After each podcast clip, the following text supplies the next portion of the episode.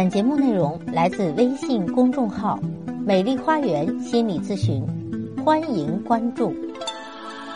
大家好，欢迎来到美丽花园心理咨询，我是心理咨询师张霞。今天咱说说婚姻心理学，古代的女子都是如何遏制丈夫出轨的呢？在《金瓶梅》中有这样一句话：“二八佳人体似酥。”腰间仗剑斩渔夫，虽然不见人头落，暗里教君骨髓枯。这是出自《金瓶梅》的警示横言，意思是说，别看漂亮女人的玉体柔软如酥，但是她的腰间却好像带着一把杀人的斧头。虽然没有看到好色男人的人头落地，但他会在不知不觉中。被女人搞得精尽人亡。一句话，任何事过犹不及。男人若是过于贪恋女色，会勾人性命。因为《金瓶梅》中的西门庆最终也是精尽人亡。然而，历史上那些男人明知如此，却依然对女色趋之若鹜，乐此不疲，因此使得那些有才华、有见识的女子们。不得不使用旷世绝招来阻止丈夫的出轨，因为爱情是排他的。不管是现代还是古代的一夫多妻制，在性欲情感上，我们都是向往和追求忠诚和专一的，都希望能够独占爱人的身心。在古代一夫多妻合法化的情况下，不少古代女子明明知道丈夫纳妾。不会夜夜与自己共度春宵，可还是不死心的，希望能够阻止此事的发生。那古代的女子是怎样来捍卫自己的性权利，阻止丈夫纳妾的呢？说到此处，我们不得不先提一下古代男子纳妾之后在性生活方面的时间安排。其实，古代男子纳妾后，对其妻和妾性交的顺序有规定。而且男性需要在六十岁后才可以停止履行性生活的义务。在《礼记内则》里记载：“故妾虽老，年未满五十，必于五日之狱。将欲者，摘数丸，甚衣服。”等等，意思就是这位妾室她还不满五十岁，所以做丈夫的应该在五日之内履行丈夫的责任和义务。所以呢，大多数女子自然不希望把自己的丈夫送到别的女人床上，但天要下雨，娘要嫁人，事与愿违的事多了去了。古代不纳妾的男子还真的少之又少。尽管一些圣贤一再告诫“二八佳人体似酥啊，腰中仗剑斩渔夫”，虽然不见人头落，暗里教君骨髓枯啊，这个话。其实也是一种警示，但是出于人性的需要，因为性就跟吃饭喝水一样是人之大欲，所以很多人控制不了自己。就像现代的一些男性啊，他有了妻子，虽然只能是一夫一妻制，但是可能他在外面可能会招服务，或者说中年危机的时候，用出轨的方式来寻找内心的安全感和价值感。古代男人也是一样的啊，而且那个时候。啊，好像男人享有更多的特权，而且有一些妓院也是合法化，所以很多的男性也会去妓院里沾花惹草。但是让人惊叹的是，古代不少女子对此迎难而上，比如唐朝宰相房玄龄的夫人卢氏就是一个很好的例子。房玄龄晚年时，唐太宗多次赐美人于他，但总是被房玄龄拒绝。于是唐太宗便让长孙皇后劝说房玄龄的夫人卢氏，啊，让她接纳丈夫纳妾。卢氏回说：“妾宁妒而死，也就是我不愿意，我宁愿嫉妒而死。”听此言，唐太宗便派人给卢氏送去了一坛酒，说：“你若如此坚决，就把这个鸩酒喝了。鸩酒就是毒酒。”如是果然宁愿喝鸩酒，也不愿意有其他女人和他分享房玄龄，这让唐太宗李世民无可奈何地说：“我尚未见，何况于玄龄啊？”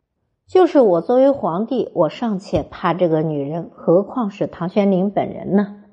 而更早的有隋文帝的独孤皇后，这位独孤皇后，你听听，哈，名号叫独孤，也是够独的。他不仅与隋文帝约定此生永失相爱，海枯石烂，真情不移，是不愿有一生之子啊，也就是你只能有我自己啊，其他人都不要有，还从皇夫那里啊要来了整治后宫的权利，收拾的阳间宠妃。皆不敢接近皇上。皇帝刚一宠幸尉迟氏，次日独孤皇后就让尉迟氏丧命于乱棍之下。依然在文帝上朝时，他与帝同辇而进，至阁乃止，也就是坐同一辆车到了那个皇宫才下来。后期退朝之后，又一起回宫，同吃同乐同寝，相顾欢心啊！真的是夫唱妇随。啊，在一起根本不分开。当然了，古代并不是所有的女子都有此般的铁腕手段。一般的女子曾怎样运用各种独特的绝招，遏制丈夫寻花问柳、包养二奶呢？每当打不动、骂不灵时，古代女子往往硬的不行，就来软的，常常会写几句哀怨的诗来感化自己的丈夫，以期望其。从来在床上专宠自己一人。元朝至元二十四年，书法家赵孟頫娶了浙江吴兴的美女管道生。管道生不仅貌美如花，还写得一手好诗词和画的一手好字画。虽然如此，依然没有拴住赵孟頫。赵孟頫又另寻新欢了。管道生当时不哭不闹。她只写了几句哀怨的诗，想借此来感化自己的丈夫。她是这样写的：“夫君去日逐刀裁，竹子成林君未来。玉貌一衰难再好，不如花落又花开。”意思就是你离开的那天呢，我刚种上竹子，竹子都成林了，你还没有回来。玉貌一衰难再好。我的容貌再好，一衰老也不能再好了，不如花落又花开。《论语》中说：“诗可以兴，即诗是可以感动人心的。但真要用此方法能感动的负心汉回头的也并不多。当然，一招不行，可以再来一招。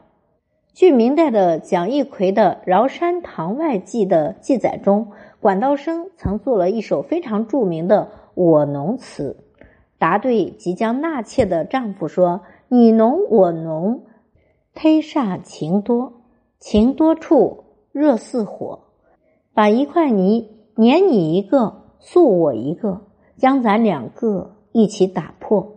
用水调和，再捏一个你，再塑一个我。我泥中有你，你泥中有我，与你生同一个寝，死同一个锅。”然而花在时，人在世，天下没有不老的貂蝉，不死的西施。所以，丈夫是否精神出轨或者身体出轨，主要在于他自己。